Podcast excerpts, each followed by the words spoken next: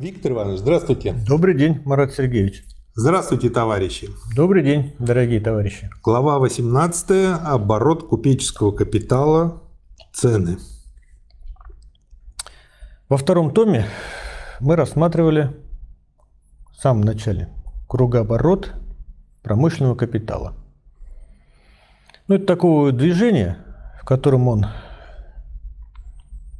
одевает и скидывает периодически свои одежки, одежонки. Угу. И приходит к исходной.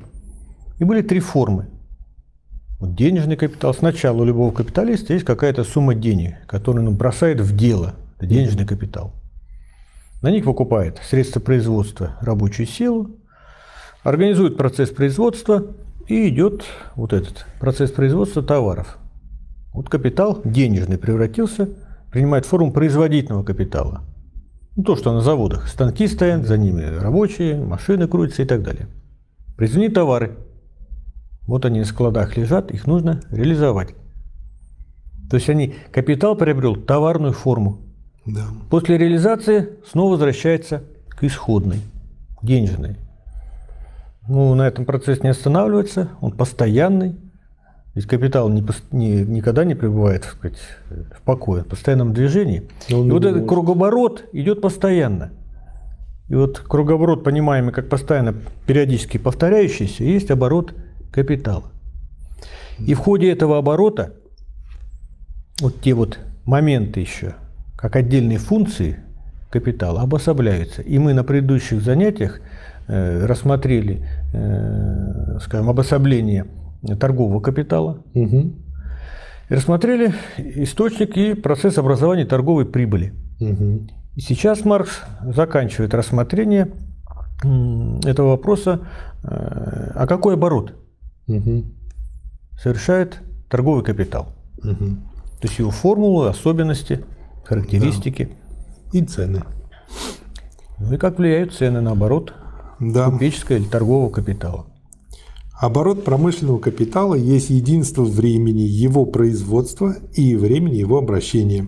Поэтому он охватывает процесс воспроизводства, взятый в целом. Напротив, оборот купеческого капитала, так как он есть фактически только обособившееся движение товарного капитала, представляет лишь первую фазу метаморфозы товара – Т-D. Движение особого капитала, направленное к своему исходному пункту.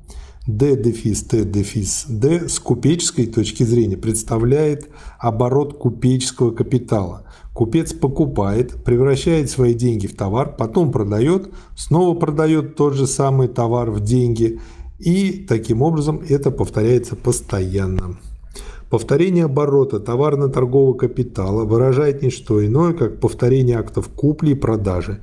Между тем, повторение оборота промышленного капитала выражает периодичность и возобновление всего процесса воспроизводства, включая в него и процесс потребления. Напротив, для купеческого капитала это является только внешним условием – Промышленный капитал должен постоянно выбрасывать товары на рынок и снова извлекать их оттуда, чтобы для купеческого капитала сохранялась возможность быстрого оборота. Если процесс воспроизводства вообще происходит медленно, то медленно совершается и оборот купеческого капитала – Опосредствуя оборот производительного капитала, купеческий капитал сокращает время его обращения, но он не оказывает прямого влияния на время производства, которое также является границей времени оборота промышленного капитала. Это первая граница для оборота купеческого капитала. Во-вторых же, если оставить в стороне ту границу, которую ставит ему производительное потребление, порождаемое воспроизводством, этот оборот в конце концов – ограничен быстротой и размерами всего личного потребления, так как от этого зависит вся та часть товарного капитала, которая входит в фонд потребления. Купеческий капитал, во-первых, сокращает фазу Т-D для производительного капитала. Во-вторых, при современной кредитной системе он располагает значительной частью всего денежного капитала общества, так как он может производить свои закупки прежде, чем уже купленное будет окончательно продано. Причем безразлично, продает ли наш купец прямо окончательному потребителю или между ними стоят 12 других купцов.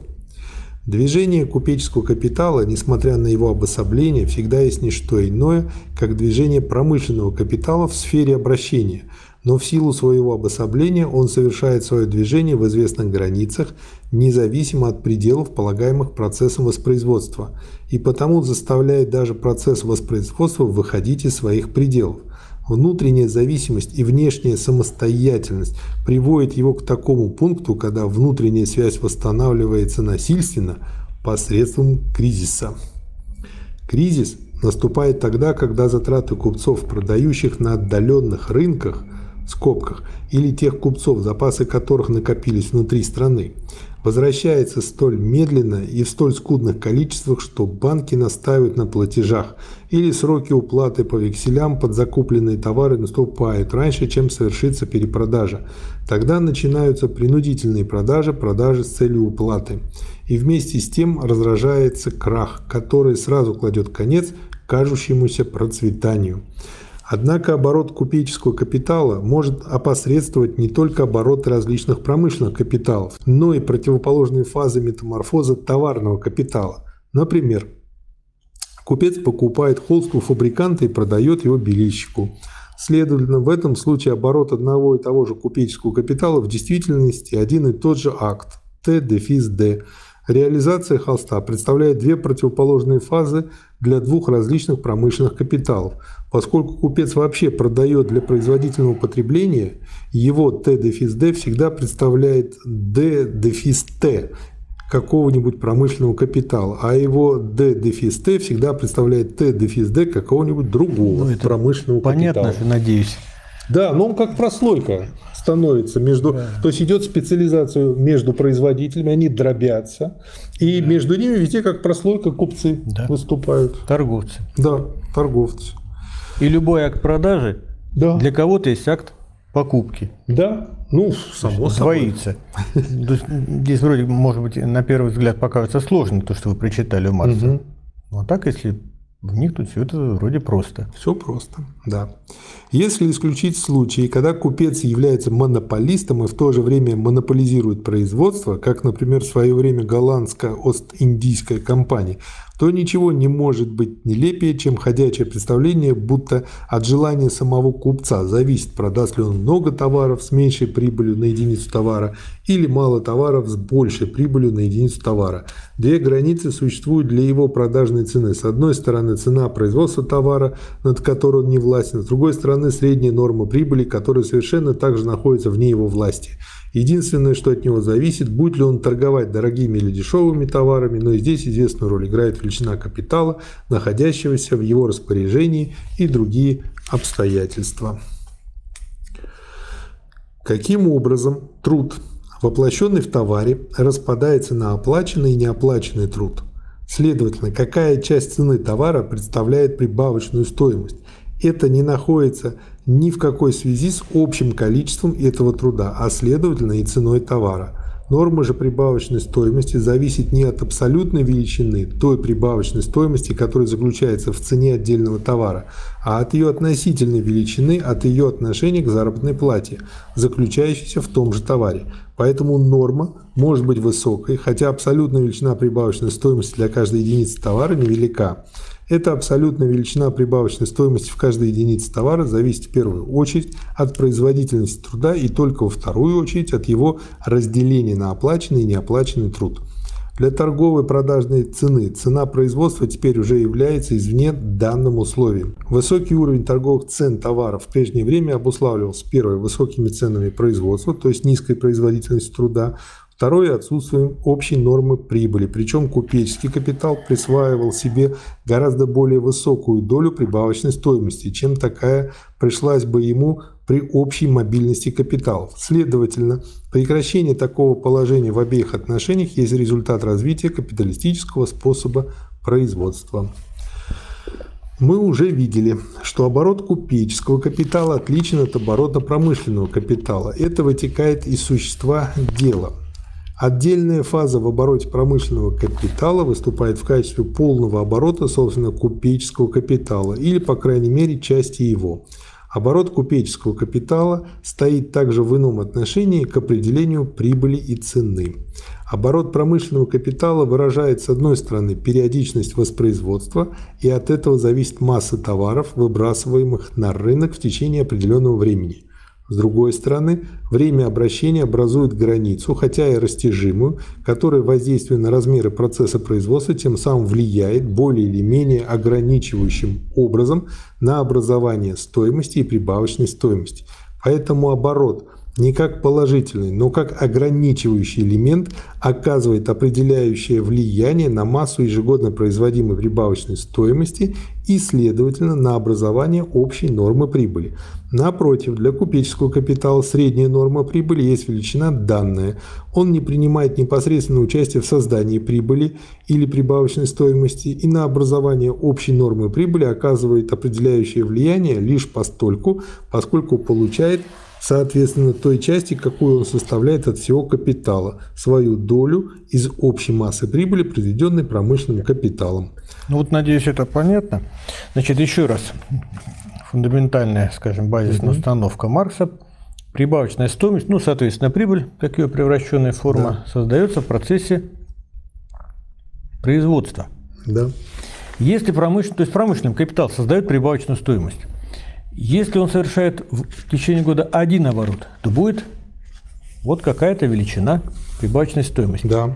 Если он совершит два оборота, Это... то есть два процесса производства, то прибавочная стоимость в два раза больше. Увеличится, да. В два раза больше. А если в 10 раз, соответственно, в 10 раз да. больше. А торговый капитал? Он-то как бы при нем выполняет определенную функцию. На него это не влияет. Он просто улавливает, захватывает, да, угу. отнимает. Промышленный капиталист уступает часть этой прибавочной стоимости. То есть для торгового капиталиста вот эти величины и соответствующие размеры там, цен, э, цен производства, как бы величина данная. Но он как бы улавливает, ухватывает за определенную важную функцию, которую выполняет для промышленного капиталиста. Да. Условия, сокращающие среднюю продолжительность оборота купеческого капитала, например, развитие средств транспорта, соответственно, уменьшают абсолютную величину купеческого капитала, следовательно, повышают общую норму прибыли. И наоборот, развитый капиталистический способ производства сравнительно с предшествующими общественными отношениями оказывает двоякое влияние на купеческий капитал – то же самое количество товаров обеспечивается при помощи меньшей массы действительно функционирующего купеческого капитала. Вследствие более быстрого оборота купеческого капитала и большей скорости процесса воспроизводства, а на этом и основывается более быстрый оборот, уменьшается купеческий капитал по отношению к промышленному капиталу. С другой стороны, с развитием капиталистического способа производства все производство становится товарным производством, и потому весь продукт попадает в руки агентов обращения. К этому следует добавить то, что при денежном способе производства, которое велось в мелких масштабах, если оставить в стороне массу продуктов, потреблявшихся непосредственно, в натуральной форме самим производителем и массу повинностей, выполнявшихся самими производителями, очень значительная часть производителей продавал свои товары непосредственно потребителям или работал по их личному заказу. Поэтому, хотя при прежних способах производства торговый капитал больше по отношению к товарному капиталу, который оборачивался с его помощью, однако он, во-первых, абсолютно меньше, так как несравненно меньшая часть всего продукта производится в виде товара и должна поступать в обращение как товарный капитал и попадать в руки купцов, он меньше потому, что товарный капитал меньше – но вместе с тем он относительно больше не только в силу большей медлительности своего оборота и не только по сравнению с массой товаров, совершающих оборот при его помощи. Он больше и в силу того, что цена этой массы товаров, а следовательно авансируем на ее купеческий капитал вследствие более низкой производительности труда, больше, чем при капиталистическом производстве. Поэтому та же самая стоимость выражается в меньшей массе товаров. Во-вторых, на основе капиталистического способа производства не только производится большая масса товаров, причем надо принять в расчет уменьшение стоимости товаров, образующих эту массу. Но одна и та же масса продукта, например, зерна, образует большую массу товара. То есть все большая часть его поступает в торговлю. Впрочем, вследствие этого возрастает не только масса купеческого капитала, но вообще весь капитал, вкладываемый в обращение, например, в судоходство, в железные дороги, в телеграф и прочее.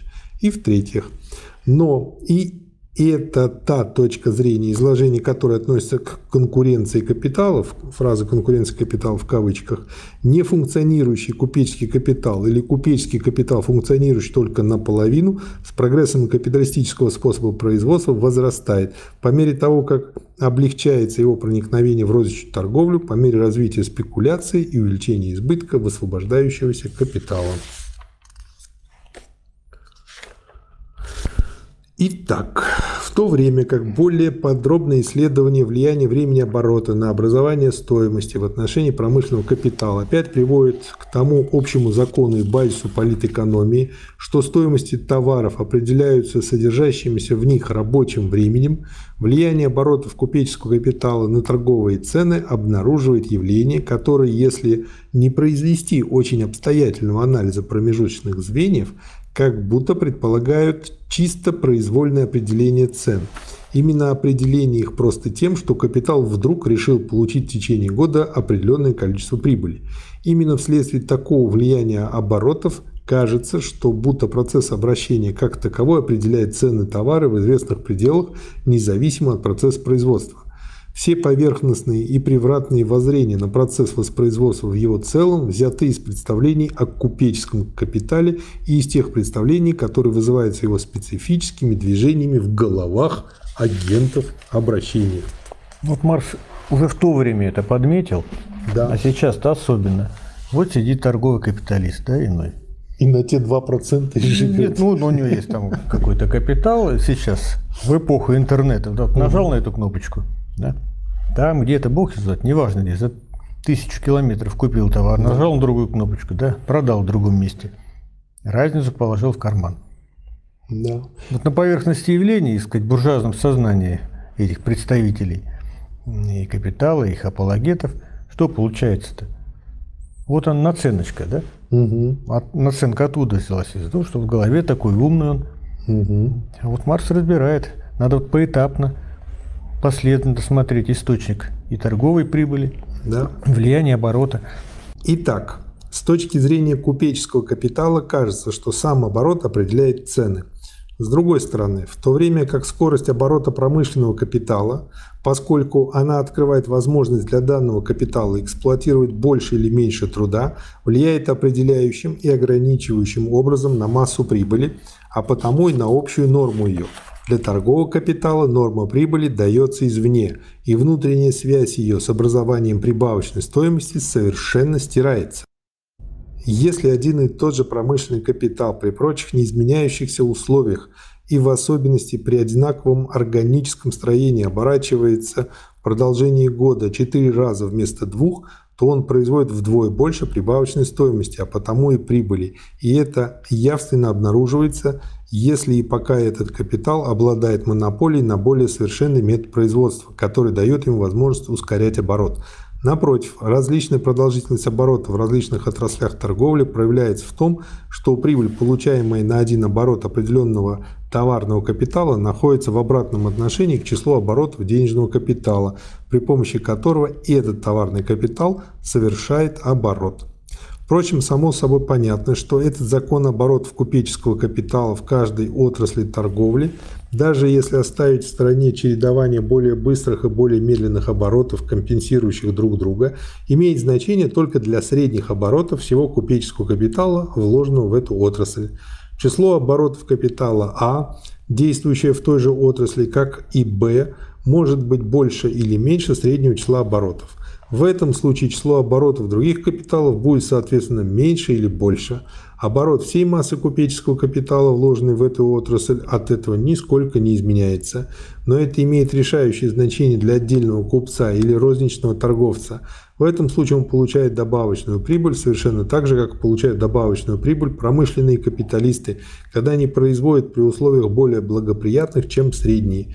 Если того потребует конкуренцию, он может продавать дешевле своих, в кавычках, собратьев, не понижая своей прибыли ниже среднего уровня. Если условия, дающие ему возможность сделать более быстрый оборот, например, места для продажи сами покупаются, то он может уплачивать за них особую ренту, то есть часть его добавочной прибыли превращается в земельную ренту.